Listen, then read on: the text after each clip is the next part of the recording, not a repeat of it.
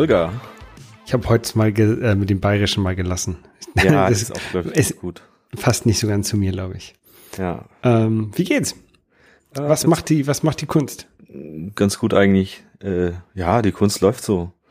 Äh, ich habe ja gehört, du findest gerade nicht so viel Zeit zum Programmieren. Gar nicht. Also tatsächlich ähm, seit unserer vorletzten Folge, wo wir über den ersten Teil, also wo wir über Xcode geredet haben, habe ich Xcode nicht wieder angemacht gehabt. Ui, ähm, was ist denn los halt, bei dir? Ja, ich habe halt, ich bin halt am Haus renovieren und ähm, habe doch mehr Sachen gefunden, die ich dann doch ändern will oder ändern muss. Und da geht halt viel Zeit rein. Also die ganze, meine ganze Freizeit ähm, verschwindet jetzt im Haus. Ist auch gut natürlich, ne? Also jetzt habe ich gerade äh, Cat 7 Kabel hier durchs Haus gezogen. Ähm, und ähm, das macht auch ganz schön Spaß. Also wenn vor allen Dingen, äh, da gibt es so, also Netzwerkkabel sind das. Und wenn, wenn man halt diese Netzwerkkabel zieht und dann testen möchte, ob die auch alle funktionieren, weil da halt irgendwie acht kleine Leitungen drin sind, die man verbinden muss. Ja. Ähm, dann gibt es so kleine Geräte, die man da anschließt und dann müssen die halt leuchten. Dann gehen halt immer so acht LEDs nacheinander an und die müssen halt äh, in dem Empfangs- und in dem Sendegerät die gleichen angehen in der gleichen Reihenfolge. Mhm. Äh, und wenn das auf einmal ähm, beim ersten Mal klappt, also ohne dass man Fehler gemacht hat, ähm, dann ist das schon ganz cool. Ähm, vor allen Dingen, ich habe so eine Farbsehschwäche ähm, und diese diese ähm, Leitung, die man da legen muss, äh, die sind äh, farbkodiert. Ähm, zwei Farben sind relativ einfach. Das ist ein, ein Blau und ein Braun glaube ich. Also auf jeden Fall blau und irgendwas Dunkles. Ähm, und das andere ist irgendwie ein Grün und ein Orange, die aber sehr, sehr ähnlich aussehen, finde ich. Mhm. Und ähm, ich habe da jetzt eine App gefunden, äh, da kann man gleich mal so ein bisschen reden. Eine App gefunden, die heißt äh, Color Name. Und die greift auf die Kamera zu und dann hat die so einen kleinen, kleinen Kasten, den packe ich auf die Farbe, die ich wissen will, und dann steht da hier halt hier grün oder gehört zu der Familie von Grüntönen oder nicht, Grasgrün oder so. Ne? Aber Coole Sache, ja. Dann weiß ich auf jeden Fall, okay, das ist das grüne Kabel und nicht das orange Kabel. Und das ist, klappt ganz gut. Ja, also, auch beim Bombenentschärfen könnte das vielleicht äh, eine Hilfe sein. Ja, ja, ja. Ja, ähm, ja äh, auf jeden Fall, wenn ihr mehr von Holgers Hausbau äh, oder Hausrenovierung sehen wollt, dann solltet ihr uns auch immer auf Twitter folgen. Äh, die, unsere Handles findet ihr in, auf appstore-tagebuch.de. Genauso wie, und wir haben jetzt auch ein App Store Tagebuch Twitter Account. Und der nennt genau. sich, ich glaube, App Tagebuch, App Tagebuch. Äh, ja, der, der war relativ lang. Ähm, also äh, bei, bei Twitter kann man nicht ganz so lange ähm, Accounts machen. Und deswegen heißt der, glaube ich, App Tagebuch, ja. Mhm. Ähm, genau, App Tagebuch. Da ist noch nicht so viel drin. Da, da muss ich noch mal ein bisschen, also ich will da zum Beispiel automatisch, äh, wenn wir eine neue Folge veröffentlichen, soll das automatisch reinkommen. Ähm, und natürlich, wenn uns Leute anschreiben, dann kriegen wir das auch mit. Ähm, ja. Richtig. Also, wenn, wenn ihr Fragen habt, schickt ihr ein App-Tagebuch. Nee, folgt dem erstmal und dann kriegt ihr auch immer vielleicht, genau. äh, vielleicht starten wir da irgendwann mal Umfragen oder so und dann könnt ihr hier sozusagen live mit teilnehmen. Genau. Ein paar Leute fragen uns ja schon Sachen immer da. Das bin ich mal sehr, sehr glücklich. Ja. Also das finde ich auch schon ganz cool, dass da äh, doch schon von einigen Stellen auch Feedback kommt. Ich habe es ja lustigerweise von, von Freunden von mir gehört, die gemeint haben, so wow, du kannst so seriös sein und so. ja, man, man benimmt sich dann doch irgendwie, wenn man ins Internet redet. Ja, ja, ja. Wegen versucht man das ein bisschen. Ja. Was macht deine NFC-App?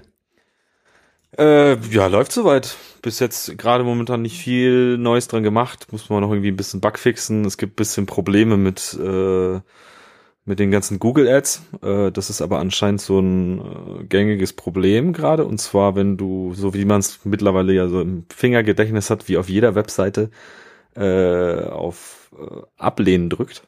Also macht man ja irgendwie, zeigt mir die Einstellungen, äh, ablehnen. speichern und weiter oder so äh, oder ablehnen oder was auch immer da steht, dann werden halt wirklich keine Werbung von Google ausgeliefert. Und das heißt, demjenigen Webseitenbetreiber oder sonst was gehen einfach die, die Einnahmen flöten. Mhm.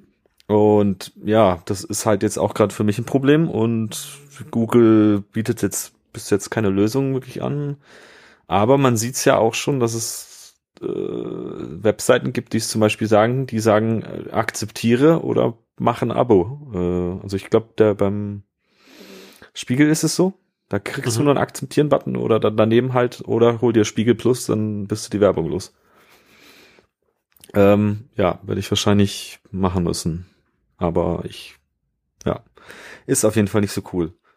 Aber zum Thema NFC-Tags, weil wir letztes Mal, da kommen wir jetzt gleich zur News-Section, äh, weil wir über das iPhone 12 geredet haben und auch über den MagSafe-Adapter. Da sind ja ganz viele kleine Magneten auf der Rückseite vom iPhone. Und da hatten wir ja schon gerätselt, was wird denn da in Zukunft passieren? Ent entmagnetisieren wir alle unsere Schlüsselkarten und sonst irgendwas? Äh, hat sich jetzt gezeigt, ja, genau, dem ist so, das passiert. Äh, Leute tun ihre Parkhauskarte in die Hosentasche, die hat so einen kleinen Magnetstreifen, iPhone ist da, zack, kommst du nicht mehr aus der Tiefgarage raus.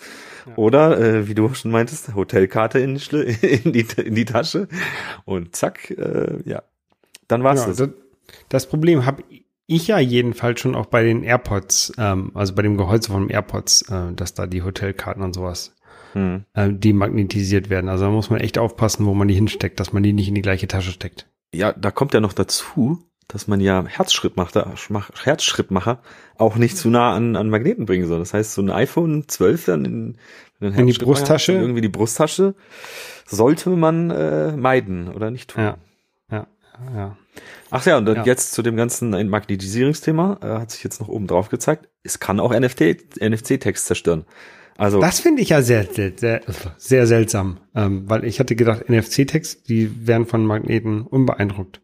Ja, aber anscheinend sind die Magnetfelder da schon doch so, so stark, dass halt ähm, jetzt nicht unbedingt zerstören vielleicht, äh, doch können sie auch, aber äh, es kippen halt einfach mal Bits um irgendwo in dem Ding und dann sind die Daten halt unbrauchbar oder auch äh, wenn du in den ersten äh, vier Blöcken rumschreibst, das sind äh, also von einem MyFair-Tag jetzt, äh, dann können da Bits umkippen, die du nicht mehr wieder zurückdrehen kannst, weil es okay. so One-Time-Write-Dinger sind.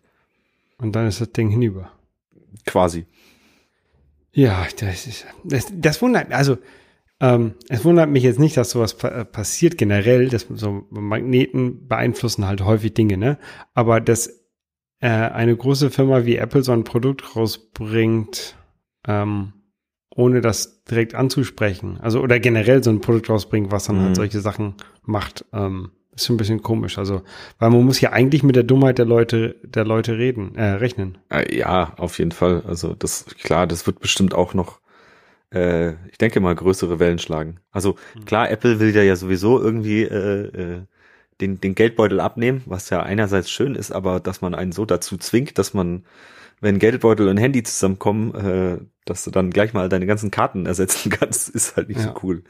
Ja, und vor allen Dingen so ähm, Sachen, die man, worauf die man selber als, als Benutzer ja keinen Einfluss hat. Ähm, also ähm, Parkhaus-Ticket, wie du schon gesagt mhm. hast, oder Hotelkarte, ne? Ich kann jetzt ja nicht, ich, ich weiß ja, wenn ich mir, wenn ich ein Hotel buche, weiß ich ja vorher nicht, ob die ähm, Hotelkarten auf Magnetbasis haben oder nicht. Ne? Und also ein Parkhaus-Ticket, das würde ich halt auch eher in die, in die Hosentasche mit dem Telefon legen, weil das halt ähm, gerade ist, als in die Hosentasche mit dem Schlüssel, mhm. ähm, weil das halt da verknicken kann. Ja. vor allem, es gibt ja auch Leute, die kaufen sich so, naja, so, so, so Hüllen, wo sie dann, weißt du, diese Aufklappdinger, wo du dann noch zusätzlich irgendwelche Sachen reinstecken kannst und so. Ja, ja also es wird äh, noch lustig, denke ich mal. Ja. Ähm, iFixit hat das iPhone äh, 12 auch schon auseinandergenommen, ne? Mhm. Und festgestellt, der Akku ist kleiner. Ja, da äh, fast äh, um, naja, so 200, 300 Milliampere. Mhm. Ähm, und man geht davon aus, weil ja 5G-Technik, die erstmal keine Sau braucht, ähm, oder wirklich verwenden kann, äh, ja, nimmt halt Platz ein und da muss der Akku halt ein bisschen weichen und auch Apple gibt an, ja, es ist keine, keine, keine Unterschiede zur Vorgeneration, aber so im 5G-Modus hat sich ne? gezeigt, ja. Ähm, ja, doch, iPhone geht schneller in die Knie. Ja, ja aber die, hm, naja. Also ich, ich komme mit meinem iPhone, wenn ich das normal benutze, auch nicht mehr über den Tag. Ähm, aber ich, ich bin halt auch inzwischen, dadurch, dass wir wegen Corona im, im Homeoffice sind und ich ein ordentliches Ladegerät habe, ist das iPhone sowieso die ganze Zeit am, am, am Laden. Also eigentlich ja. ist es auch egal. Zurzeit jedenfalls. Bei mir ist es ähnlich. Also ich muss auch, wenn, wenn ich es wirklich nicht benutze am Tag oder so, dann ja, komme ich bis zum Abend durch. Aber ich muss aber auch sagen, so unter 20 Prozent war ich schon lang nicht mehr. Also ja. äh, man muss es halt auch immer mal ausreizen bis ein zu ein Prozent oder so. Das dann, das sind halt schon noch immer mal von, von 20 bis ein Prozent. Das ist halt auch schon mal können noch zwei drei Stunden sein, die es hält. Ja, ich hatte letztens tatsächlich, dass es ausgegangen ist, weil ich einfach diese Warnung ignoriert habe, dass der Strom alle ist. Ja, ja. Naja, auf jeden Fall äh, zu dem iPhone nochmal zurückzukommen. Äh, ja, es hat von iFixit den Reparaturscore von 6 von 10 bekommen, was genauso gut oder schlecht wie vom Vorgänger ist. Aber auch so die ganzen Komponenten sind auf jeden Fall von dem iPhone 12 und dem 12 Pro äh, sind gleich. Also das heißt für die ganzen Reparatur Buden oder sonst irgendwas. ist immer ein Ersatzteil und so weiter. Also da haben sie irgendwie nicht extra Dinge gebaut. Und auch der Akku und das Display sollen sich im Verhältnis, also für eine Reparaturbude einfach tauschen lassen. Das heißt natürlich, ohne Werkzeug und sonst irgendwas oder spezielles Werkzeug äh, kann man das selber zu Hause immer noch nicht machen. Ja, es gibt ja leider, äh, ich glaube, noch kein wirkliches Recht auf Reparatur. Und ähm, Apple lobbyt ja in den USA auch stark dagegen, dass man halt ähm, seine Geräte selber reparieren kann oder die halt so, so ähm, Drittherstellern oder Drittreparaturbuden bringen kann. Also die möchten ja gerne, dass man die Geräte nur bei Apple austauschen lässt. Ähm, Klar. Was natürlich so klimatechnisch und, und, und wiederverwende recyclingtechnisch richtig doof ist, weil häufig sind die halt noch gut und wenn dann eine kleine, kleine Sache ausgetauscht werden will und Apple will irgendwie für einen, der, die tauschen ja das komplette Gerät aus und wollen dann da irgendwie, keine Ahnung, 500 Euro für haben, wenn du bei der Reparaturbude für einen Akkutausch, keine Ahnung, 50 Euro bezahlen würdest hm. und halt auch nur den Akku getauscht bekommst. Das ist halt eigentlich so klimatechnisch besser. Aber Apple Auf jeden Fall. Nicht. Aber das so sind halt die Großkonzerne, die schauen halt, wie sie Gewinne maximieren können und äh, dann auf der anderen Seite muss man ja dann immer wieder schön green greenwashen und sagen, ja, Apple ist ja toll klimaneutral, aber hat halt immer zwei Seiten der Medaille, ne? Ja. Zwei Seiten der Medaille hat auch äh, Xcode. Nein, nicht wirklich. Ja, das hat ähm, sogar, ich glaube, das ist wie so ein tausendseitiger Würfel. Ähm, Schweizer Taschenmesser. Ja. Ja, wir haben letztes Mal ja so ein bisschen ähm, quasi eine erste App gebastelt, so eine Hello World App äh, mit einem farbigen Label in der Mitte. Mhm. Ähm, da jetzt zu weit reinzusteigen, ist, glaube ich, auch, ähm, weiß ich nicht, äh, vielleicht ein bisschen langweilig in einem, in einem Audio-Podcast. Aber ähm, wir wollen auch so ein bisschen auf so, so kleine Details rein äh, sprechen von, von Xcode, die das Leben so als Entwickler doch, doch einfacher macht. Ähm, ihr kennt vielleicht, wenn ihr, wenn ihr mal eure Tastatur anguckt, ne? Dann gibt es ja auf der ganzen, auf der linken Seite so ganz viele Tasten, unter anderem so eine, so eine Taste mit so einem Pfeil und so einem Strich. Die Tab-Taste. Die macht ja bei, bei Xcode was ganz Besonderes.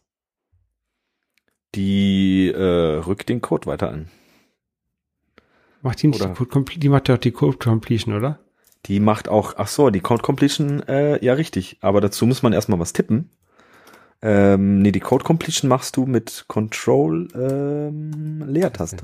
Ach, jetzt dann.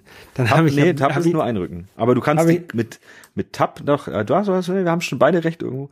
Also, jetzt lass uns mal nochmal zurück in unsere App gehen und wir gehen nochmal in unsere View did load und tippen einfach mal View, also V-I-E-W, Punkt. Und dann sehen wir schon, da kommt was. Äh, jetzt ähm, zum Beispiel tippen wir mal Background Color, zum Beispiel B-A-C und dann kommt schon mal ein, wird uns vorgeschlagen, hey, Background Color. Du meinst, du meinst ähm, View Punkt. Ja, genau, View Punkt. Und das ist schon die Autovervollständigung. Und die Autovervollständigung kann man natürlich, wie der Holger gerade sagt, mit Tab vervollständigen. Genau, also wenn ich jetzt View.b eingebe, dann kommen da ganz viele verschiedene Sachen. Also geht zum Menü auf Bounce, Background Color, Bottom, ja. Anchor. Und wenn ich jetzt BA, C, dann wird diese Liste immer kleiner und mit, mit dem Tab, mit der Taste, mit dem Pfeil und dem Strich kann man das dann vervollständigen. Ist interessant, dass du Tab nutzt. Ich glaube, ich mache es mit, mit Enter, aber das ist, glaube ich, man kann das machen, wie man will. Das, das kann sein. Ja, doch, Enter geht natürlich auch, aber ich bin irgendwie der Enter-Typ. Hm. Aber im Prinzip ist Enter und Tab ah. ja eigentlich wurscht. So. Ja. Anyway, das ist, das ist eine Funktion, die eigentlich ganz cool ist. Also ich benutze die tatsächlich, wenn ich manchmal, wenn ich überhaupt nicht weiß, was ich eigentlich machen, also wenn ich schon weiß, was ich machen möchte, aber ich nicht weiß, wie es geht, dann überlege ich, okay, diese Funktion, wie könnte sie denn heißen? Kann, wenn man irgendwie einen Text ändern möchte, sagen vielleicht, entweder heißt sie nur Text oder Title, dann gehe ich mal T ein und guck mal, was da so kommt. Ähm, manchmal heißt es auch irgendwie Set Text oder Set Title. Ja. Dann mal mit dem S gucken, was, was da so kommt. Also ich finde, das kann man auch so, so ein bisschen, diese Code Completion kann man so ein bisschen auch als Nachschlagewerk benutzen. Richtig. Also die, die Code Completion schlägt einmal alles vor, was dieses Objekt oder mit dem man halt gerade interagiert für Funktionen hat, aber halt auch ähm, Funktionen, die es von irgendwelchen Superklassen erbt. Also nicht unbedingt alles, was dort vervollständigt wird, macht im ersten Moment Sinn. Äh, mhm. Meistens machen nur die, Sinn, die Sachen Sinn, die in der Klasse selber steht, zum Beispiel bei View.backgroundColor oder Bounce oder Frame oder solche Geschichten. Ähm, die sind erstmal primär dafür, aber für, dafür da. Aber ja, du, wie du schon sagst, auf jeden Fall, man kann so eine API da ein bisschen mit entdecken. Auch. Ja. Dann äh, würde ich mal sagen, weiter sagen, jetzt haben wir die Code Completion, so ein bisschen die Indentation. Ja, die Indentation ist ja eigentlich ähm, das, wie der Code eingerückt ist, mal so zwischen den Klammern. Man macht ja immer die geschweifte Klammer, die obere bei dem Funktionnamen oder bei dem Klasse. Und dann äh, wird ja der Code sozusagen immer ein Stückchenweise eingerückt, so dass man für besseres visuelles Verständnis äh, ist es eigentlich da. Und das kann man sich in Xcode auch selber konfigurieren. Man kann sagen, okay, da gibt es dann auch eine Fraktion, die sagt Spaces versus Tabs. Also Tabs sind ja ungefähr vier Spaces. Und dann gibt es auch noch Leute, die sagen, nee, ich will zwei Spaces haben oder so. Äh, und dann ist die Einrückung nicht ganz so weit. Also genau. Im, also im Gegensatz zu ein paar anderen ähm, Programmiersprachen ist das tatsächlich jetzt bei Xcode und bei, bei Swift nur visuell. Also das hat auf den, auf den Code selber keinen Einfluss, macht ihn halt nur viel, viel leichter lesbar. Ja, ja, gut, dass du sagst, das was mir jetzt gar nicht. Genau, es, es gibt ja, keine Ahnung, ich weiß es aus dem Kopf nicht, äh, aber es gibt so ein paar Programmiersprachen. Ähm, ich glaube, Python macht Python, da, da ist es wichtig. Ja, wo man eindrücken muss, sonst ja. funktioniert der Code halt anders. Ja. Ähm, was ich halt häufig benutze, wenn ich halt so Code hin und her geschrieben, hin und her ähm, kopiert habe ähm, und ähm, nicht unbedingt hundertprozentig auf dieses Eindrücken geachtet habe, dann gibt es tatsächlich im Editor ähm, unter, also äh, in der Menüzeile unter äh, Editor Structure, da gibt es ein Reindent. Und dann, dann markiere ich meinen ganzen Code und mache Reindent und dann ist er wieder ordentlich eingerückt. Oder genau, jedenfalls so, wie Xcode glaubt, es wäre ordentlich. Ja, ja, richtig. Ähm, da kommen wir aber auch gleich nochmal drauf, weil wir werden euch noch, noch ein paar Keyboard-Shortcuts zeigen. Da gibt es einen Keyboard-Shortcut für? Mhm. Der nennt sich Control I. Control ist der mit dem, das kleine Dach unten links. Die, naja, bei mir ist es die zweite Taste ganz unten links. Die Badewanne. Die Badewanne? Ach nee, nee genau, nee, Control. Nee, nee, die Badewanne ist Option. Die Option-Taste ist für dich eine Badewanne. ähm, kann man dann aber nur, wenn du den Rechner drehst oder was? Nee.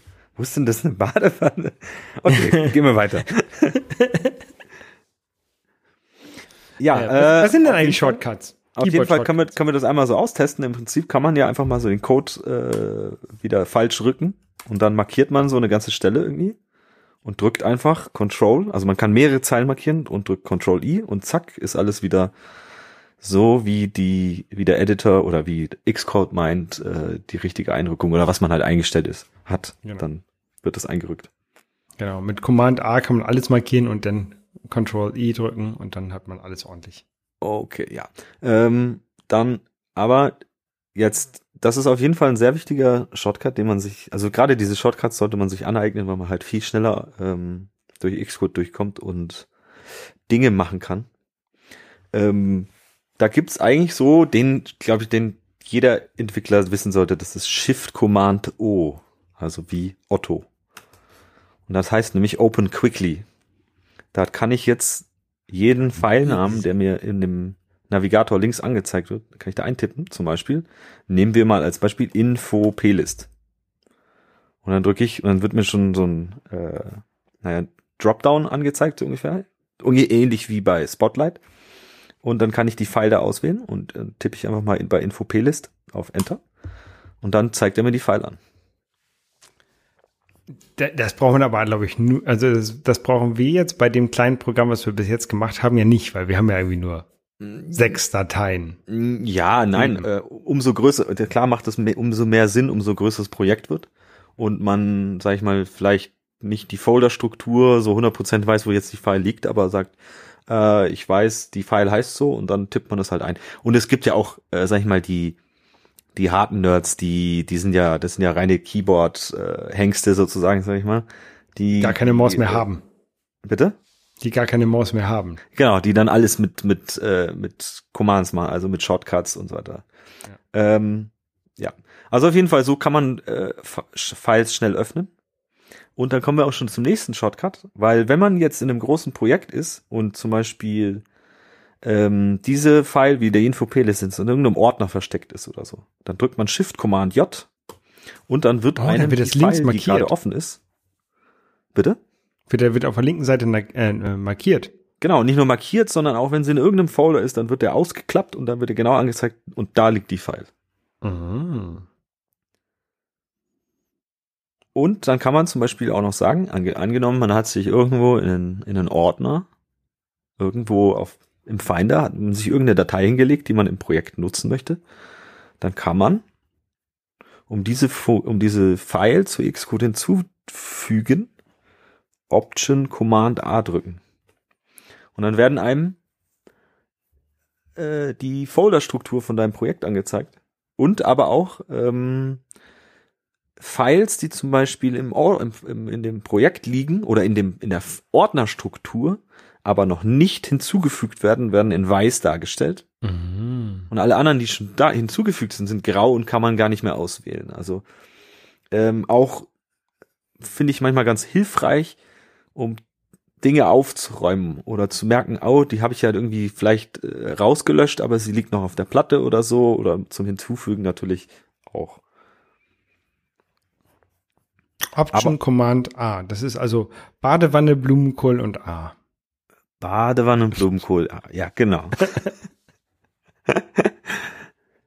Wenn man sich so besser merken kann, definitiv. Ja, Holger, da haben wir ja noch einen. Wie, wie, ähm ja, eine Sache, die, die ich ähm, vielleicht ein bisschen vernachlässige, aber, aber versuche ab und zu mich, mich zu zwingen, sind, sind ähm, äh, Kommentare zu schreiben. Und die macht man in Xcode, indem man so zwei Slashe davor schreibt. Ähm, und das kann man halt ähm, auch mit Command Slash ähm, direkt eine, eine Markierung ähm, auskommentieren. Ähm, das kann man auch benutzen, wenn man irgendwie was programmiert hat und merkt hat, äh, vielleicht klappt das doch nicht ganz so richtig. Ich will das mal wieder raushaben aus dem Code, aber ich möchte nicht, ich möchte es nicht löschen, weil vielleicht brauche ich es ja hinterher nochmal. Dann kann man auch Sachen auskommentieren, also diese beiden Slashe davor schreiben. Ähm, oder halt es auch irgendwann wieder rückgängig machen. Und das, dafür ist, ist halt auch dieser, dieser Shortcut. Ähm, Command und Slash. Das ist ja auf der, auf der deutschen Tastatur wäre das Command Shift 7 wahrscheinlich, ne? Äh, ja, ja den, da greifst du mir jetzt fast einen Punkt vor, weil da wollte ich ja eigentlich ähm, nach den Keyboard-Shortcuts dann kommen. Aber wir, da kommen wir auch noch mal gleich zurück. Ich glaube, wir machen die jetzt erstmal fertig und dann reden wir mal über Keyboard-Layouts und ähm, ja. ja. Dann ähm, gibt's noch den nächsten, das nennt, da kann man den Code links und rechts shiften. Und zwar ist das die eckige Klammer. Das Holger musst du mir jetzt sagen, was das auf der deutschen Tastatur ist. Das ist auch irgendwas ja. Command Shift äh, fünf und sechs, äh, ja, fünf und sechs sind die eckigen Klammern. Genau, und da kann man dann, wenn man den Code zum Beispiel, wenn man nicht ganz zufrieden ist, wie Xcode das formatiert hat, also die Indentation, die Einrückung, kann man das dann noch selber nach links oder rechts verschieben mit den eckigen Klammern links und rechts. Ja, in, äh, in Deutschland müsste man halt, oder auf der deutschen Tastatur müsste man Command Shift 5 oder Command Shift 6 drücken. Ja. Und man sieht auch immer noch, weil ich es jetzt auch gerade sehe, man sieht auch immer äh, oben die Menüzeile aufblinken, dann sagt dir auch Xcode sozusagen, hey, in diesem Menü, also jetzt in Editor, wo ich jetzt hier gerade dieses äh, Einrücken mache, ähm, dass dort der An der Stelle wäre dieser, dieser Befehl. Genau, also man kann ihn natürlich genauso oben über dieses Editor-Ding auswählen, aber ist dann halt irgendwie dreimal so lang unterwegs, bis man das hingekriegt hat. Ja. Ähm, ich benutze ja tatsächlich, kann man auch kurz ein, ein, einwerfen, wenn ich am, Let am, am Rechner bin, am, am, nur am Laptop, diese Touchbar.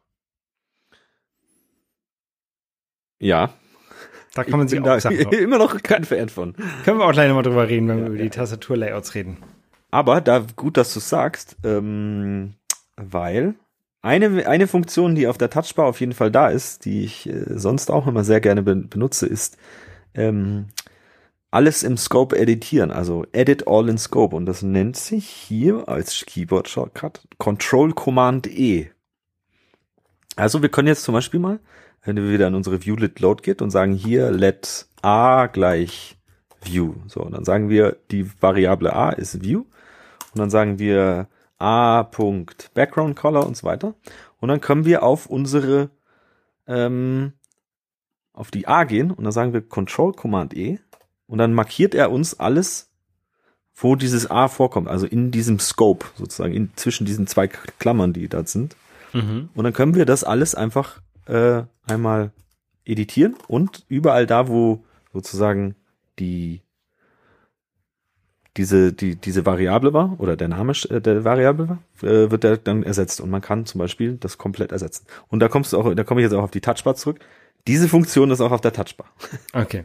Ich bin, ich benutze für sowas immer die ähm, Refactor-Funktion. Da gibt's Refactor und dann gibt's Rename. Also ich markiere das tatsächlich mit der Maus und sag dann, Und dann Rechtsklick, oder? Re äh, genau.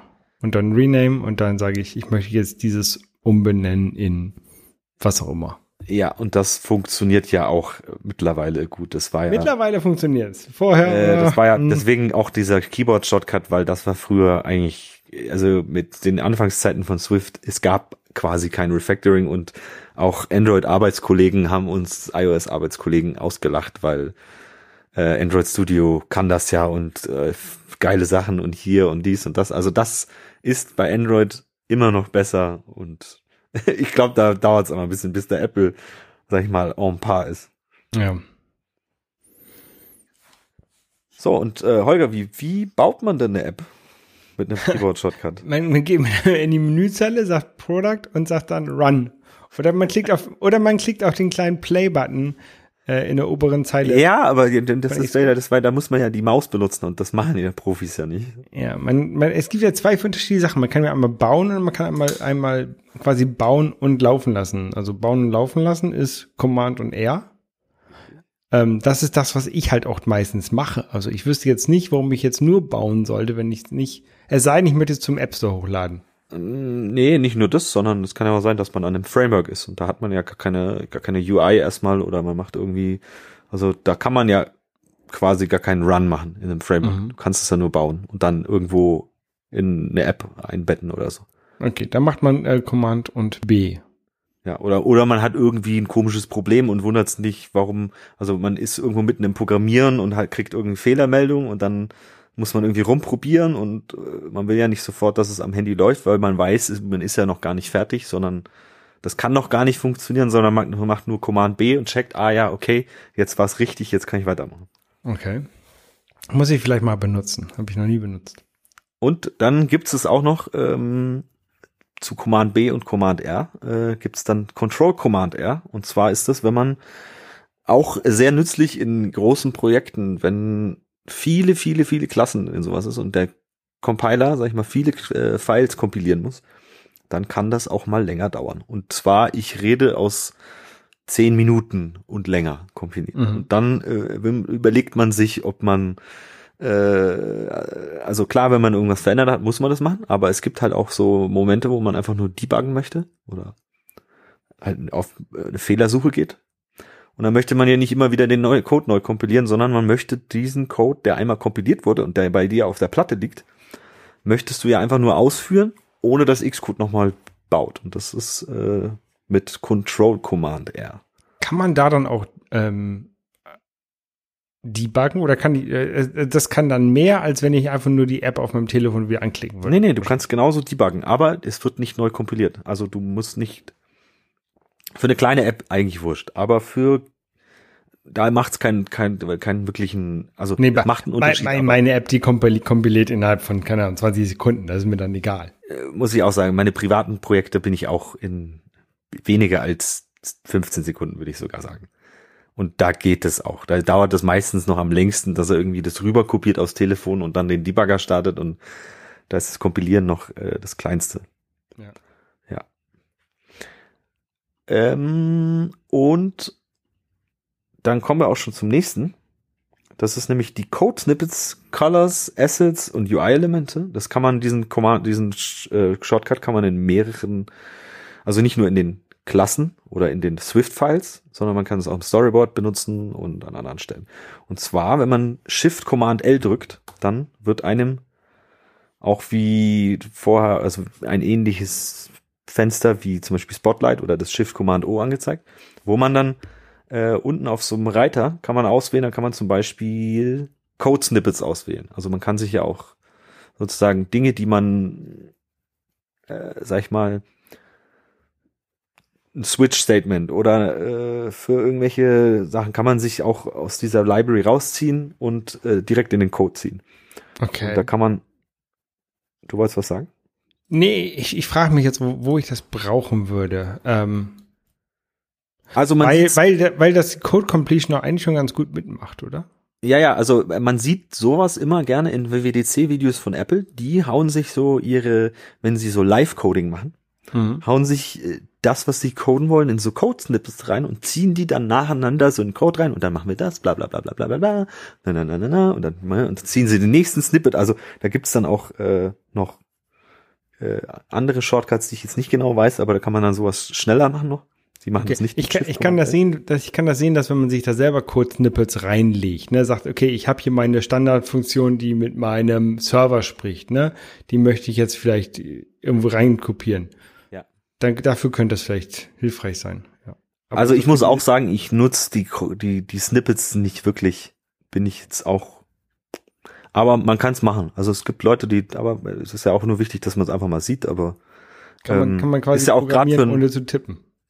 Ja, nee, ist ja auch gerade für einen Anfänger auch irgendwie nicht verkehrt, dass man mal so, okay, sieht, da gibt's das, da gibt's das und dass man auch vielleicht mit sowas die Syntax lernen kann. Oder wenn man sich dabei erwischt, dass man Dinge immer wieder schreibt oder so, ähm, dass man sich selber so ein Snippet anlegt.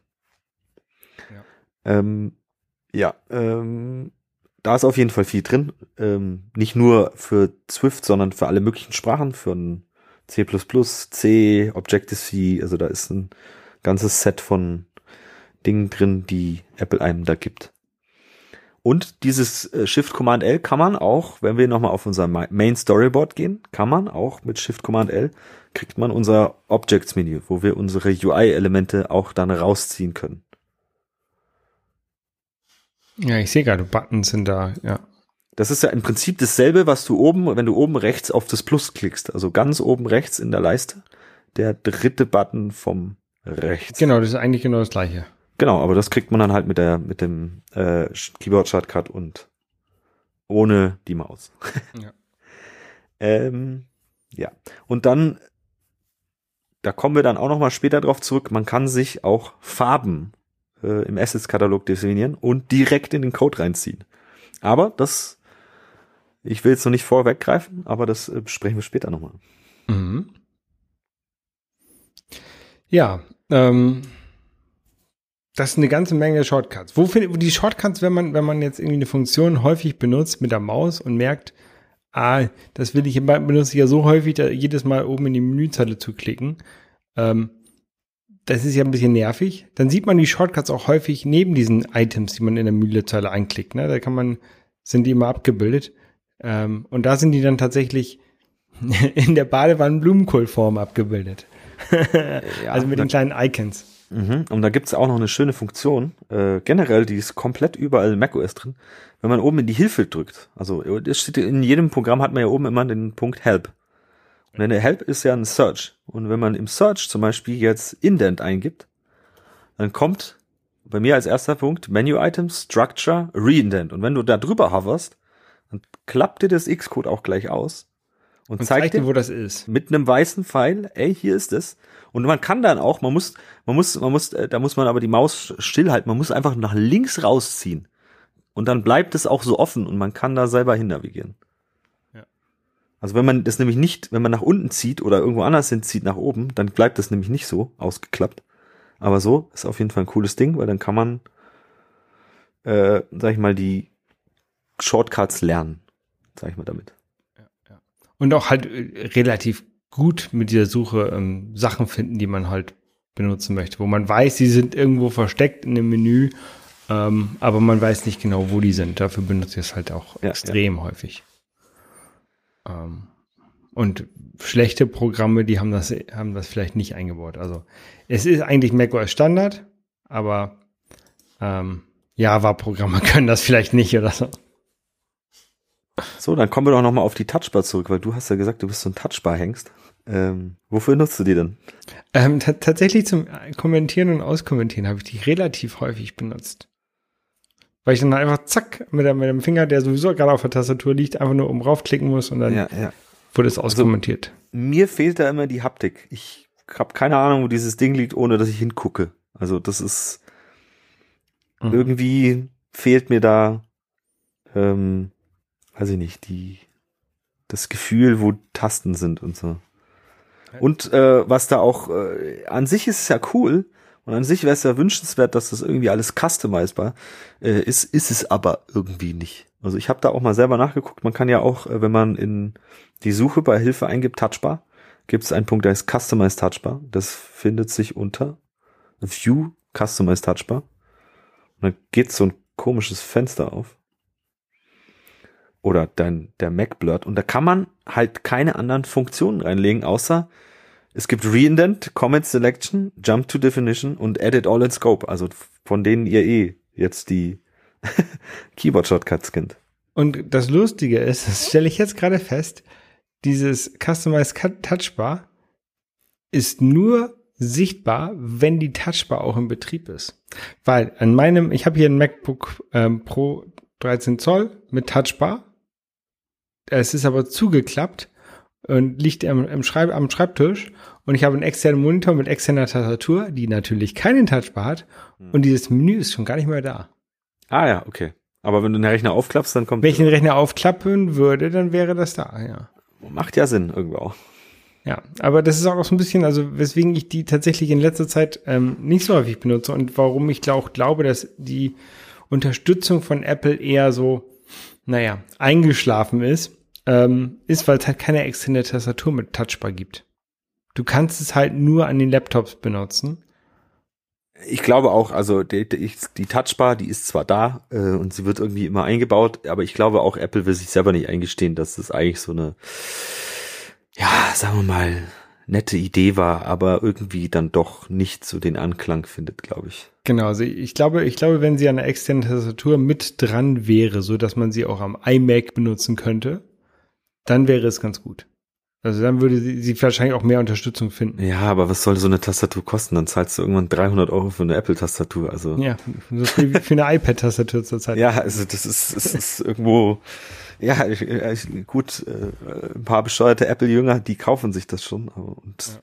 bestätigen Apple damit, aber ja, äh, man kann auch mit dem Kopf schütteln. Ne? Ja, genau.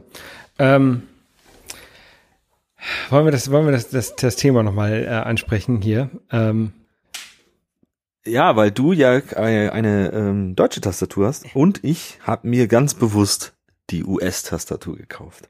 genau. Es, es gibt ja verschiedene Tastaturlayouts. Ähm, das Schlimmste, mit dem ich mal arbeiten musste, war das Französisch, weil das M auf einer anderen Stelle war, als ich es gewohnt war. Also war vieles war normal, aber dann das M war irgendwo anders und ich konnte überhaupt nicht mit tippen.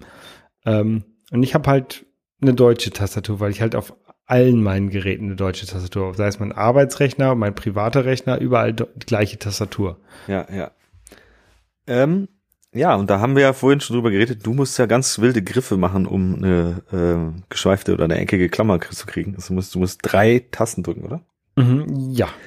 Und ich muss genau für eine eckige Klammer eine Taste und für eine geschweifte zwei Tasten drücken.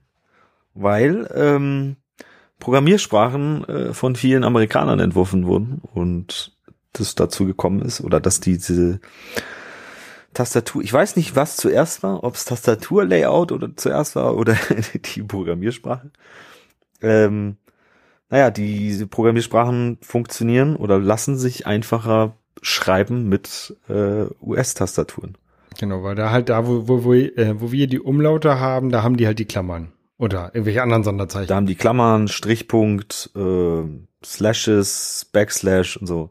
Also wer ähm, sich überlegt, einen Mac zu kaufen und ähm, programmieren möchte, der sollte vielleicht das im Hinterkopf behalten, weil es ist auf jeden Fall besser. Und äh, man braucht auch keine Angst haben mit RÖÜ und so weiter. Ähm, geht auch noch alles. Es gibt äh, Keyboard-Layouts, die dann kann man das mit, habe ich zum Beispiel installiert, kann man mit Option A, O und U, kriegt man einfach ein Ü und alles ist gut. Oder scharfes S geht auch. Und also ich habe mich da schon so weit dran gewöhnt, dass ich an deutschen Keyboards immer wieder Y und Z natürlich vertausche. Das ist ja der, der eine Unterschied, den es gibt. Aber ja, was man halt auch machen kann, ist mal Option und U. Dann kriegt man die beiden Punkte und dann kann man den Buchstaben haben, drücken, auf den man das haben möchte, die beiden Punkte. Genau, man da kann, kann man das auch sogar, ein I oder ein Y hinsetzen und dann kommen die beiden Punkte auf ein I oder ein Y. auch, äh, ja, genau. Das ist das mit meinem Custom Layout ist das deaktiviert, glaube ich.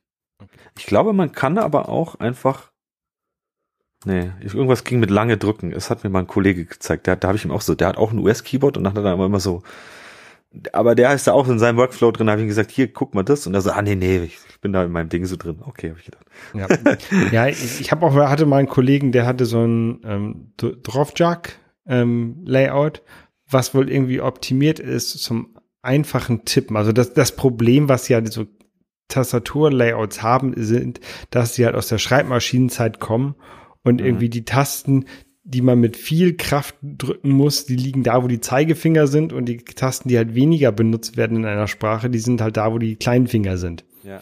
Irgendwie so sind die, sind die ausgelegt und Ja, ähm, ja. das, das brauchst du ja bei so einer digitalen ähm, Computertastatur nicht mehr, die halt, wo halt alle Tasten gleich schwer zu drücken sind. Ja, genau. Und das Wichtige ist eigentlich die, die Travel Time des Fingers zu, also ähm, die logische, also das hängt ja natürlich auch mal von der Sprache ab. Also ich habe auch mal einen Kollegen gehabt, der hat sich ein eigenes Layout installiert, das glaube ich hieß Comac oder so. Äh, an dem sein Rechner konntest du nichts mehr schreiben, der hat sich damit schon ausgekannt und er meinte, man kann damit schneller schreiben. Also Ja. Ja. ja, ich glaube, solange dann- man nicht mit zwei Fingern so, so Tippsucht macht, ist es eigentlich auch, ich will nicht sagen, ist vielleicht ein bisschen Detailverliebtheit dann, was man halt haben möchte. Ja, ja. Also zehn Finger schreiben ist sowieso immer was, was man irgendwie sich aneignen sollte. Oder man weiß genau, was man tippen möchte und macht dann die Code Completion. Auch. Muss man gar nichts mehr schreiben. Aber es hilft einfach, wenn man äh, mit dem Keyboard blind umgehen kann. Ja. Ja, und dann gibt's jetzt auch in Xcode 12, das gab's auch schon vorher in ähm, Xcode 11, aber ein bisschen anders, ist das Code Review Feature. Und zwar kann man sich ähm, oben, da wo vorher das Plus war, kann man auch das, diese zwei Pfeile, einmal links, rechts, dann kriegt man so ein ähm, Review Feature. Man kann sich ähm, links sieht man den aktuellen Code und rechts sieht man den Code, so wie er in dem Git ist. Weil wir hatten ja letztes Mal auch oder schon über Git geredet, wo man seine Historie zurückgehen kann. Und da kann man unten, da ist so eine kleine Uhr, kann man sich auswählen, welchen Commit man haben will. Gut, jetzt in unserem Demo-Projekt ist da gar nicht viel, aber wenn man da irgendwie eine längere Kim äh, Historie hat, kann man da zurückverfolgen, okay, ah, da habe ich das gemacht, da ist das reingekommen und so weiter. Mhm. Benutzt du sowas? Ähm, ja, eigentlich eher so, um zu gucken, okay, ich habe jetzt was gemacht, nichts mehr funktioniert, ich will das wieder rückgängig machen. Okay. Ähm, ja, also ansonsten versuche ich eigentlich noch so ungefähr zu wissen, wann ich was oder wa- was ich wie gemacht habe. Ja, nee, also das ist auf jeden Fall ein wertvolles Feature. Gerade wenn man so mit äh, vielen Leuten an einem Projekt ähm, arbeitet. Mhm. Weil dann kann man, man weiß ja nie, wer den Code geschrieben hat. Aber wenn man dann weiß, wer, ah, guck, du warst es, dann kann man gleich mit der Mistgabel zu dem an den Schreibtisch gehen und äh, ähm, sozusagen, wir haben bei uns in der Arbeit ein Backschwein, das ist ein Stofftier. Ähm, das kriegt äh, immer der Kollege, der den letzten schlimmen Bug irgendwie eingebaut hat, kriegt das Backschwein und darf dann drauf unterschreiben. Ja, und dieses Backschwein ist auch schon um, mit um die Welt geflogen, war schon bei Apple, war schon auf der WWDC und ist immer wieder ein treuer Begleiter bei uns. Aber ja, ähm, es ist auch immer nur ein Spaß. Natürlich äh, Fehler passieren und man sollte die Kollegen nicht anzünden. Nee, und, und man, man, es sieht ja auch äh, selten Leute, die Fehler absichtlich einbauen und alles sabotieren wollen, sondern meist wollen sie irgendwie was verbessern.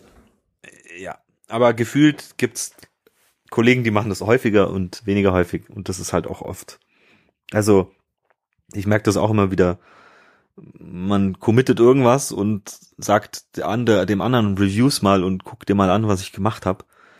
Es hilft meistens, wenn man selber noch mal über den Merch Request drüber scrollt und sagt und sich selber reviewt, also dass man sagt, okay, ich gucke jetzt selber noch mal, was habe ich da gemacht? Und dann merkt man schon wieder, ah, okay, und das ist Quatsch, ah, und das ist Quatsch und ah, und da ist noch irgendwie falsch eingerückt und mh, das muss könnte ich noch verbessern.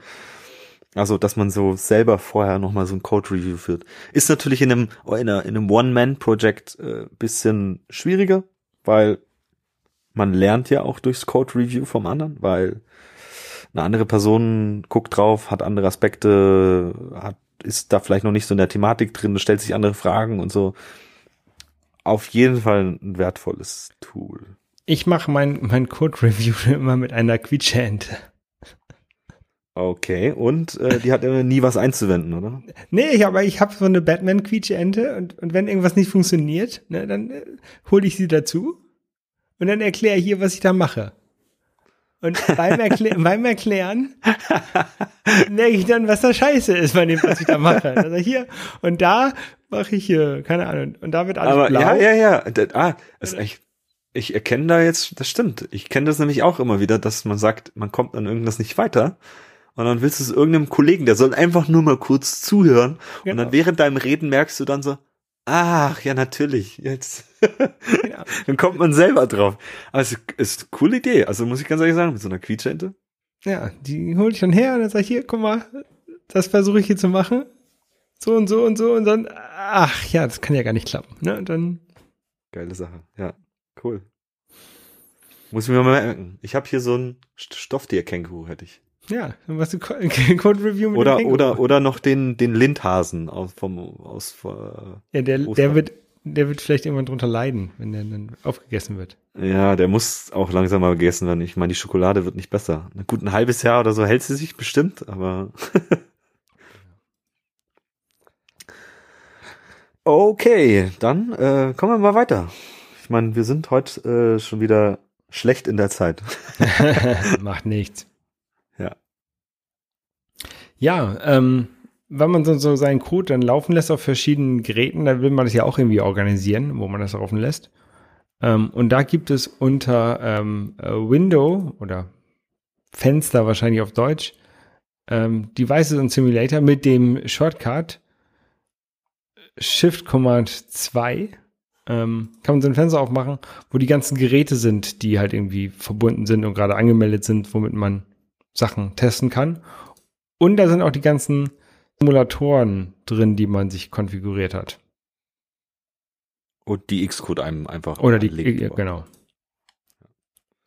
Kann dann auch passieren, wenn man mehrere Xcode-Versionen drauf hat, dass das dann alles äh, abfuckt und ähm, dass man da mehrere Versionen drin hat und aber man kann die dann auch wieder rauslöschen. Also man kann auch alle Simulatoren löschen und da unten mit dem Plus auch einfach wieder neue anlegen und so. Das ist alles kein Problem. Genau. Und das mit den Simulatoren ist ja auch eigentlich ganz lustig. Man kann ähm, ja, einmal natürlich verschiedene Größen von Geräten da einstellen, aber man kann auch verschiedene Software ähm, iOS-Versionen eintragen. Ne? Du kannst sagen, ich möchte es auf dem alten Simulator testen, auf dem neuen Ja, Simulator. ja. Ja. Weil man ja nicht unbedingt alle Geräte da hat, die man, also keine Ahnung, ich habe jetzt kein altes iPhone 4 mit iOS 5 mehr rumliegen. Ja. Was auf jeden Fall hier noch, äh, glaube ich, ganz wichtig ist zum Anmerken, wenn man, äh, Xcode kann ja seit geraumer Zeit auch Wireless Debugging. Das heißt, man muss, man steckt das Handy einmal an, an den Rechner an und geht dann hier, da gibt's nämlich oben dann so eine Checkbox, wenn man sein äh, Telefon dran hat. Da kann man dann sagen, Connect via Network. Und dann kann man auch kabellos debuggen. Mhm. Oder kabellos generell aufs, aufs Handy deployen und so weiter. Hat Vorteile, dass man halt kein Kabel braucht?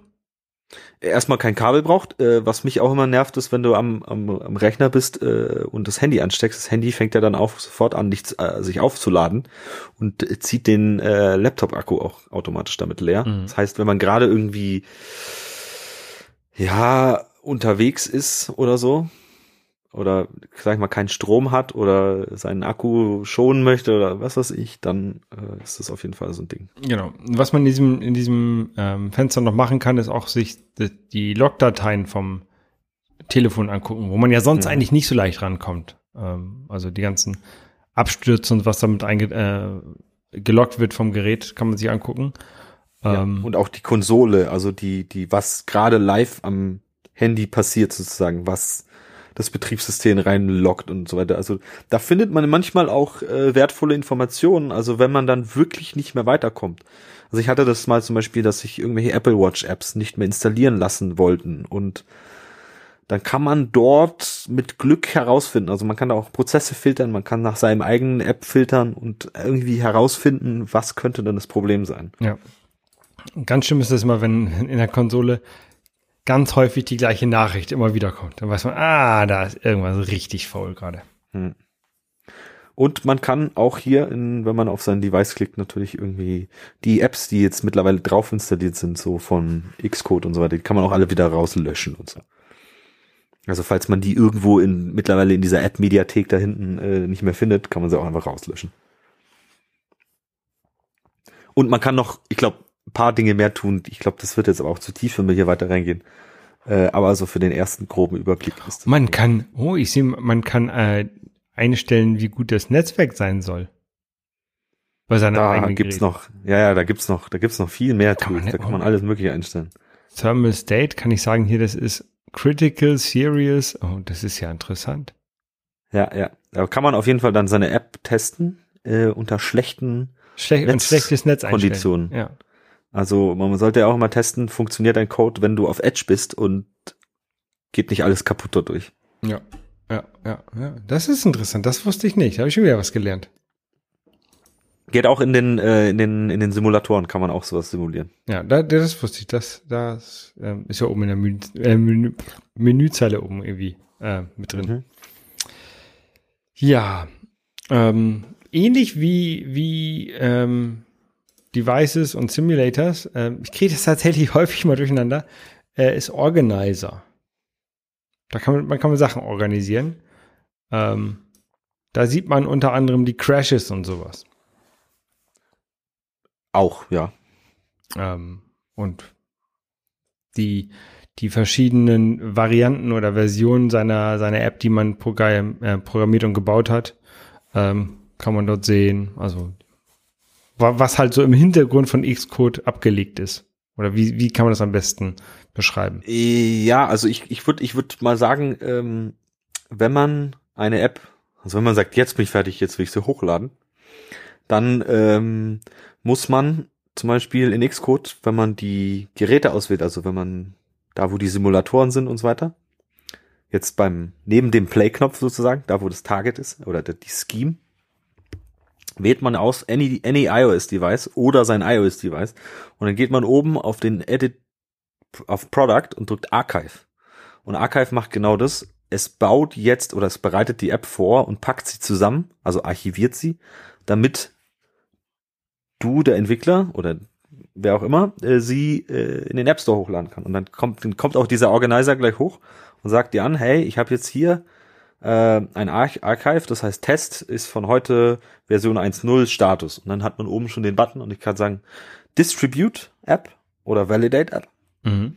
Und da sollte man eigentlich schon mal erstmal anfangen mit Validate App. Also da es heißt, dein Archive, was man da erstellt hat, wird analysiert und geguckt, ob äh, irgendwelche Checks fehlen. Also heißt, sind irgendwelche App-Icons falsch oder irgendwelche Sachen nicht gesetzt oder irgendwelche Entitlements nicht richtig gesetzt, dann kriegt man schon mal eine Vorab-Meldung vom App Store, der sagt, ey, das und das und das und das fehlt.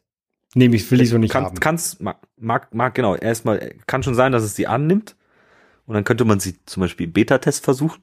Mhm. Das ist kein Problem, aber es gibt halt auch gleich Meldungen, da sagt er so, ey, nee, die, die, die App nehme ich gar nicht erst an. Zum Beispiel kann es sein, wenn man, ähm, man muss ja immer mit einer recht aktuellen Xcode-Version die App hochladen, weil sonst sagt der iTunes Store so, nee, du kommst mit Xcode 10 an, vergiss es. Mache ich nicht. Und das kann man da halt vorvalidieren. Mhm. Ist aber auch kein Problem. Man kann das auch direkt machen, wenn man auf Distribute App drückt. Dann lädt man das halt alles erst hoch und dann kriegt man am Schluss die Fehlermeldung. Also Dauert halt vielleicht ein bisschen Äh. länger, wenn das, wenn die App ein bisschen größer ist. äh, ja, dauert halt ein bisschen länger und und dann, aber im Prinzip ja, vorvalidieren ist wahrscheinlich schneller und und und äh, der saubere Weg und dann ja. Ja, ich mache immer direkt Distribute. Bloß weg. Ja, mache ich auch. Also, aber ja, wenn man dann, wenn man dann irgendwie merkt, oh, man hat einen Fehler, und dann äh, klickt man lieber auf Validate äh, beim nächsten Mal und dann merkt man, okay, jetzt ist gut, jetzt können wir es hochladen. Ja. Und darunter findet man dann auch äh, sozusagen ein paar Details über seine seine ähm, App, so zum Beispiel der Identifier und die Version und so weiter. Und darunter ist nochmal ein Bug, der äh, Bug, ein Button, der heißt Download Debug Symbols. Und zwar, äh, wenn man das macht, dann werden ähm, die Crash Reports äh, von Apple, die eingesammelt wurden von allen äh, Geräten, wo deine App in Produktion drauf lief, werden da runtergeladen. Und dann kann man sich im links die Crashes angucken, die natürlich jetzt bei uns leer sind, weil niemand hat unsere Test-App bis jetzt gesehen. Nee. Aber da könnte man dann sehen, okay, die crasht immer, wenn sie irgendwelche Bilder lädt oder so. Und dann muss man gucken, okay, warum, woran liegt das? Ist auf jeden Fall ähm, ein sehr, sehr wichtiges Tool. Also man die Geräte, so X iPhone, iPhones und verhalten sich ja immer unterschiedlich. Also nur weil es auf meinem iPhone hier zu Hause äh, immer funktioniert, heißt es ja nicht, dass es auf irgendeinem anderen iPhone funktioniert. Kann an diversesten Gründen liegen. Ähm, einfach weil weniger RAM hat das Gerät, weiß ich nicht, lass ein iPhone SE sein. Oder es hat, weiß ich nicht, irgendwelche Sachen nicht. Oder es crasht da und dann kriegt man da äh, zwar nicht immer einen super guten Hinweis, aber einen Hinweis, äh, da ist es gecrashed und äh, dann kann man daran vielleicht debuggen und einen Fix bauen und nochmal an der Codestelle auch überlegen, so, hm, was könnte hier falsch sein, was, weiß ich nicht, ähm, man ist es ja auch nochmal immer ein kurzer Hinweis da, den, den Xcode eingibt dann aus diesem Crash Report. Ja, und Xcode sagt halt einem auch, auf wie vielen Geräten dieser Fehler aufgetaucht ist. Also, und sortiert das halt danach. Du kannst dann sehen, welcher Fehler kommt häufig vor und welcher nicht so häufig. Ich kann das ja mal ganz kurz für mein NFC aufmachen. Da gucke ich jetzt auch mal. Hab ich, oh je, je, je. Ja, ich habe hier nämlich eine. 250 Geräte. Ich habe hier 100, 121 Geräte und zwar bei, da kann ich jetzt sehen, okay, ähm, bei einer Closure, also und zwar bei, ähm, da, bei einem Download-Task did finish downloading to. Da stützt das wohl immer ab. Müsste ich mal gucken, warum. Da Das sollte man sich auf jeden Fall anschauen. Und dann sieht man halt auch aufgeschlüsselt, von welchen iOS-Versionen das passiert ist und so. Ja. Ähm, ja. Und dann äh, kann man auch dann sagen, äh, oben rechts, wenn man so einen Crash Report hat, äh, Open in Project und dann springt er auch gleich dann auf die Zeile hin und sagt dir, da ist es immer gecrashed. Genau. Wie akkurat ist das? Also da ist es immer gecrashed. Das ist ja eigentlich so, ja, okay, da crasht es, aber da ist nicht unbedingt der Fehler, ne? Der Äh, Fehler kann ja richtig, woanders sein. Nee, richtig, weil, also man hat einen Hinweis, es kann die Stelle sein, aber es kann halt auch irgendwo sich, sag ich mal, in logisch um diesen Code herum befinden. Genau. Es muss jetzt nicht immer das sein. Ähm, ja, und dann gibt's seit XQ12 da auch so ein paar neuere Dinge dazu, die ich jetzt selber noch nicht gesehen habe. Zum Beispiel Disk Writes und Energy. Also anscheinend kann äh, mit iOS 14 und XQ12 muss aber die App erstmal so gebaut sein. Ähm, dort auch noch zusätzliche User-Metriken einsammeln. Das ist ja vorausgesetzt, man äh, stellt es als User auch ein oder kennt ja jeder, wenn man irgendwie ein iPhone neu einrichtet, dann fragt er ihm das ja, hey, möchtest du irgendwie Absturzberichte mit Entwicklern teilen? Mhm. Was auf jeden Fall ähm, meiner Meinung nach sollte das jeder anmachen, weil es wirklich nicht keine zurückverfolgbaren Daten sind. Äh, man als Entwickler sieht man nicht wirklich mehr als den Crash, äh, aber es hilft halt ungemein dabei, äh, so einen Fehler zu finden oder.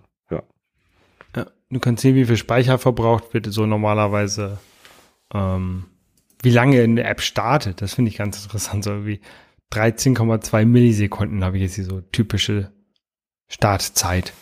Ja, ja, genau, das sind diese, diese neuen Metriken. Ja. Ähm, da sind auf jeden Fall paar coole Sachen drin, die einem so ein bisschen auch ähm, Hinweise darauf geben, äh, dass es vielleicht was zu optimieren gibt und so. Und da sehe ich jetzt auch zum Beispiel von meiner NFC-App ist der Memory-Verbrauch ein bisschen nach unten gegangen. Mag aber auch daran liegen, dass es vom System her irgendwelche Verbesserungen gibt und so weiter. Aber meine Disk Writes sind nach oben gegangen, komischerweise. Ja, ich habe hier, ich habe hier jetzt gerade eine eine Podcast-App auf ähm, von einem großen Podcaster in aus Karkensdorf. Ähm, da kann ich sehen zum Beispiel die. Hallo Tobi. genau. Ähm, die Battery Usage kann ich sehen. Okay, die meiste meiste Batterie wird verbraucht beim Audio abspielen. Hätte ich jetzt auch erwartet bei so einer App, ne? Aber macht Sinn, ja. Wenn ich jetzt eine Audio-App habe und ich sehe auf die meiste Batterie wird verbraucht beim, keine Ahnung, Runterladen von Sachen, dann würde ich mir vielleicht Gedanken machen. Dann muss man gucken, na, vielleicht entweder laden die Leute nur Sachen runter und benutzen nicht die Audiofunktion oder da ist irgendwas faul. Hm. Bei meiner NFC-App ist es äh, tatsächlich das Display. Klar, macht Sinn, ne? Ja. Irgendwie. Display und Processing. Der Rest ist eigentlich relativ klein. Ja, das ist ganz lustig, mal so ein bisschen reinzugucken. Ich hab's, mach das tatsächlich nicht häufig, da reinzugucken. Also eigentlich nie. Höchstens, wenn ich irgendwie nach, mich, Nachrichten von jemandem bekomme, hey, die stürzt immer ab, die App, dann ich das. Ja, ein, äh, mich, ich würde mir wünschen, wenn äh, Xcode einen da mehr auch hinweist drauf. Irgendwie so eine kurze Notification. Hey, du hast 20 neue Crashes reinbekommen. Wäre ja nicht schlecht. Also das ist auch so ein Punkt bei App Store Connect. Weißt du, du hast irgendwie ein Beta-Programm und äh, Beta-User schicken dir da Crashes und, und, und, und irgendwelche Screenshots und mit irgendwelchen Hey und mach doch mal. Aber wenn du da nicht aktiv reinguckst, dann kriegst du es halt nicht mit. Ja, und es ist halt auch in, in, in App Store Connect, wo wir bestimmt auch mal eine ganze Folge drüber machen werden, ähm, auch so ein Ding, dass du da dich erstmal durch sieben Menüpunkte klicken musst, bis du da hinkommst. Ja, also. Auch normale App Store Kommentare bekommt man ja nicht mit, wenn man nicht jeden Tag reinguckt. Äh, doch, ähm, gibt's du hast die Connect-App, hast du die auf dem iPhone? Ja. Ja, da geh doch mal da rein, dann kannst du dir nämlich Push-Notifications dafür anschalten. Ah, okay. Dann äh, vielleicht sollten wir noch mal drüber reden, irgendwann in einer anderen Folge über App Store Connect. Und genau, ich denke mal, die das wird das wahrscheinlich eine unserer nächsten Folgen sein. haben wir doch eigentlich schon was fürs nächste Mal. Ganz genau. Da, reden, genau, da reden wir ich, das nächste Mal drüber. Ich sehe aber auch schon, dass es eine bestimmt eine Doppelfolge ja. wird. Ähm, Xcode Xcode ist halt sehr groß. Wir können jetzt nicht sagen, Xcode haben wir jetzt abgeschlossen. Wir werden sicherlich irgendwann nochmal wieder auf Xcode-Funktionen zurückkommen. Ähm, aber ich glaube, zum Anfang reizt. Ist ganz schön erschlagen. Ich denke auch. Ja. Ja. Dann ähm, würde ich jetzt mal überleiten. Unser Framework der Woche mit unserem Musikstar Nico, der heute singt. Das Intro. Da, da, da, da, da, da, da, das Framework der Woche. ja, ähm, und zwar habe ich herausgesucht äh, Hexcolor. Ähm, das hieß mal oder heißt vielleicht immer noch so ein bisschen UI Color Hex Swift, äh, ist bei GitHub. Was das Ganze macht. Ist das denn Zauberei, Holger? ja, Hex Hex. Ähm, nee, wenn man so ein bisschen Webentwicklung macht oder gemacht hat, kennt man ja, dass man ähm, Farben mit Hexwerten angibt. Also, keine Ahnung, RGB FF0000 ist halt rot. Ne? Ähm, Und bei UI Color wird das halt, werden die Zahlen, äh, werden die Werte halt anders angegeben. Ich glaube, in von 0 bis 1 muss man da die Werte übergeben, wenn man eigene Farben abmischen möchte. Und das ist, also komplettes Rot wäre als 100. Ähm, und muss dann noch ein bisschen anderen Code drumherum schreiben. Ähm, auf jeden Fall ist es für, für Webentwickler oder Leute, die aus dem Web kommen, ungewöhnlich, ähm, so Farben zusammenzumischen. Und deswegen gibt's halt dieses, dieses Framework, mit dem man halt einfach UI Color Klammern und dann den Hexcode eingibt und dann kriegt man genau die Farbe, die man haben möchte ähm, oder wie man es halt als Webentwickler gewohnt ist. Ich habe das Ganze benutzt ähm, in meiner Podcast-App, weil die ja Open Source ist und ich wollte den Podcastern, wo ich vermutet habe, dass die meist aus der Webentwicklung kommen oder sich wenigstens mit Webseiten so ein bisschen auskennen, ähm, den wollte ich so einfach wie möglich machen und ich wollte, dass die halt ihre, ihre Farben, die sie sonst so benutzen, genauso einfach Copy und Paste in diese App reinschreiben können. Und deswegen habe ich den Hex Hexcode in so eine ähm, Plist-Datei, also in so eine Konfigurationsdatei reingeschrieben. Mhm. Ähm, so einmal Hintergrundfarbe und dann Hexcode und Vordergrundfarbe 1, Hexcode, Vordergrundfarbe 2, Hexcode. Ähm, und dafür habe ich das halt gemacht. Weil es dann halt einfacher war, diese, diese App für andere Podcaster zu bauen, ohne dass man jetzt Farben umrechnen musste. Mhm.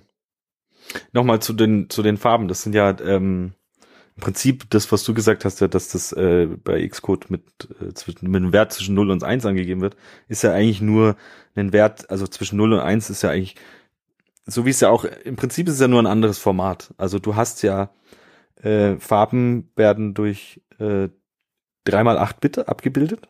Das ist ja auch das, was zum Beispiel diese, du hast ja diese diese Hexzahlen, das sind ja mal sechs Stück. Mhm. Jede, jede, jede, jede Hexzahl, also von äh, 1 bis F äh, oder von 0 bis F, ähm, ist ja sozusagen ein 4-Bit-Wert. Und sechs, äh, diese, diese sechs äh, Werte mal 4 Bit geben halt genau diese äh, 3 mal 8, also 24 Bit ab, in der eine Farbe sozusagen dargestellt wird. Ähm, und im Prinzip kann man ja in Xcode, da fragt er einen dann, wenn man irgendwie so UI Color, ähm, lass mich mal kurz da selber tippen, UI Color, Klammer Rot, Doppelpunkt, kann man, Float, Green, Float. Genau, er fragt dann nach Red, Green, Blue und Alpha. Und im Prinzip kann man dort ähm, auch, im Prinzip, was man so macht, ist, dass man sagt, ich will jetzt 120 durch 255, weil 8 Bit gehen ja von, wie wir wissen, von 0 bis 255, also mhm. 256 äh, Wertigkeit. Und da kann man sich die Farbe genauso anzeigen. Und im Prinzip jedes, also das Red wird durch die ersten zwei Hexzahlen angegeben. Das Green wird durch die zweite, äh, durch die dritte und die vierte und das Blue durch die fünfte und sechste. Und das ist so im Prinzip eigentlich das, was da abgebildet wird. Was natürlich mit diesen Hexzahlen äh, eigentlich äh, auf jeden Fall der angenehmere Weg ist, weil auch Leute das eher lesen können. Also wenn man sich damit ein bisschen beschäftigt, weiß man, ah, okay, das ist, die Farbe geht in die Richtung. Ja. Und das kriegt man natürlich mit den Zahlen nicht so gut hin. Ähm, und weil du es schon angesprochen hast, du hast dir da so ein Framework genommen und damit rumgebaut. Das ging auch lange Zeit in Xcode nicht so out of the box. Was mittlerweile aber, ich glaube, seit ähm, iOS 11 und Xcode 10, glaube ich, geht. Ähm, man kann sich im Assets-Katalog, also wenn wir jetzt nochmal in unser Projekt klicken und auf Assets klicken, ähm, kann man unten auf das Plus klicken und dann kann man sich ein Color Set anlegen. Und dieses Color Set, dann kriegt man jetzt zwei Farben und das eine ist für Any Appearance und Dark Appearance. Das ist einmal für Light Mode und Dark Mode. Und dann kann man, gehen wir rechts in unseren Inspektor auf den ganz obersten rechten Punkt. Wenn ich drüber hover, steht da Show Attribute Expand Inspector. Also das sind diese drei Reglerchen. Und dann gehe ich runter auf Input Method und sag 8-Bit Hexadezimal. Und dann kann ich da auch genau diesen Hexwert eintragen. Also Raute FFFFFF ist jetzt weiß. Und kann dort sozusagen auch die, was du mit deinem Framework machst, der auch natürlich vollkommen seine, seine, seine, äh, seine äh, Berechtigung hat. Also will ich gar nicht jetzt sagen, nimmt dieses her, sondern das, was da der Holger euch gezeigt hat mit dem Hex Color Framework, hat definitiv seine Berechtigung, wenn man irgendwie sich ein Theme im Code schreiben will und so. Aber man auf jeden Fall ähm, für den kleinen Hobbyentwickler, der sagt, ich möchte jetzt nicht unbedingt eine Dependency reinziehen, aber doch trotzdem irgendwie Hexcolors nutzen, kann man sich die hier reinziehen. Und man kann sie sich dann auch, äh, wie ich schon vorhin sagte, wenn man im Code ist, mit Shift Command L, kann man sich diese Colors auch direkt im Code holen. Und man kann auch, man muss gar nicht schreiben UI Color, hm, hm, sondern man kann wirklich sich zum Beispiel View.background Color ist gleich und dann drückt man Shift Command L. Äh, Shift Command L.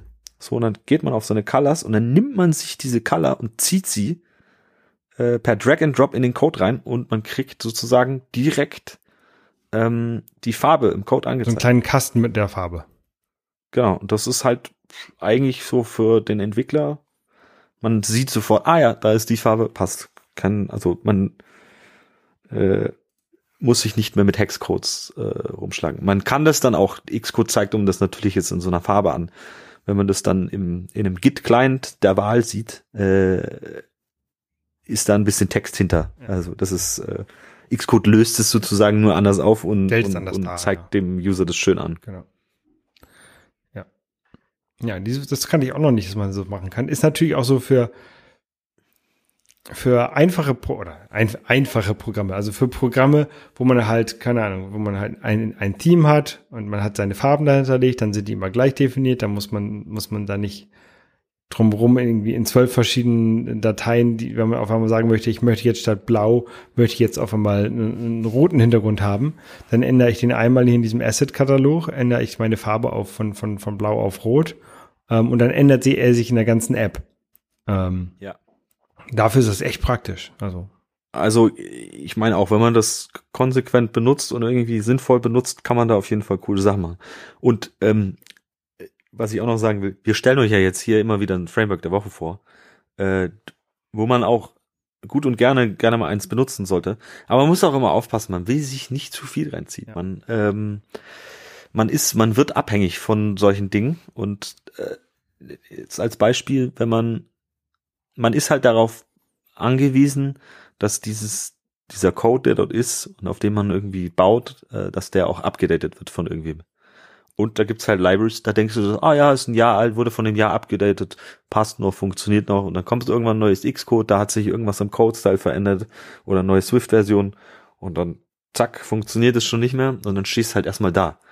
Entweder hilfst du derjenigen Person dann und machst Open Source mäßig und äh, machst ein fixtes und machst ein Pull Request, was natürlich die lo lobenswerteste Art wäre. Äh, aber ja, manchmal hat man ja auch vielleicht nicht unbedingt Ahnung darüber, was da passiert mhm. und ist dann halt erstmal darauf angewiesen, dass diejenige Person das fixen muss. Und das kann halt, wenn man darauf abhängt und du willst weitermachen, aber musst jetzt erstmal ein paar Wochen warten, bis derjenige die Library gefixt hat, ist es halt ein Problem. Ja, des, deswegen versuche ich auch nur Sachen zu machen, die entweder nicht, nicht essentiell sind oder die ich halt auch selber verstehe. Und ähm, so einen Hexcode in so einen Float umzurechnen. Ne? Theoretisch könnte ich mich da auch hinsetzen, einen Tag lang und da so ein bisschen Mathematik und, und so, so, so ein String auseinander zu fummeln.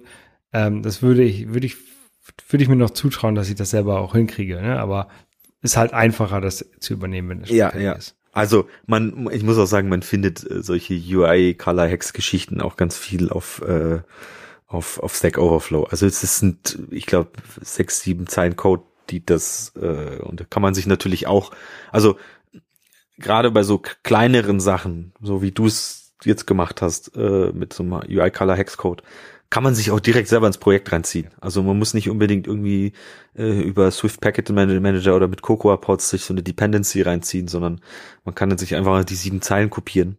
Ähm, sollte dann aber trotzdem weiter nicht vergessen, äh, an die Lizenz zu denken und demjenigen äh, Copyright zu geben. Aber tendenziell kann man das schon machen. Ja.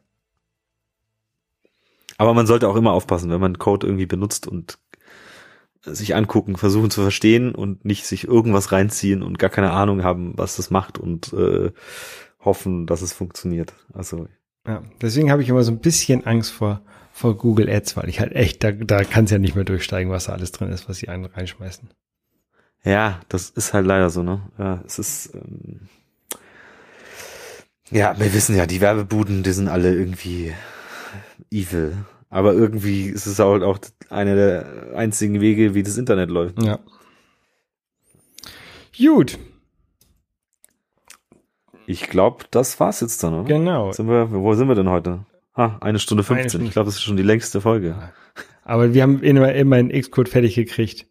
Ähm, ja. So wie wir es vorgenommen, uns vorgenommen haben. Und ich schreibe jetzt mal auf, Folge 8 reden wir über App Store und App Store Connect. Ich glaube, lass mach mal nur App Store Connect. Ich glaube, das reicht. Okay. Im App Store können wir nur noch mal eine ganz andere Geschichte, glaube ich. Gut. Aber das äh, werdet ihr dann im nächsten erfahren. Genau. Bis dann. Tschüss. Ciao.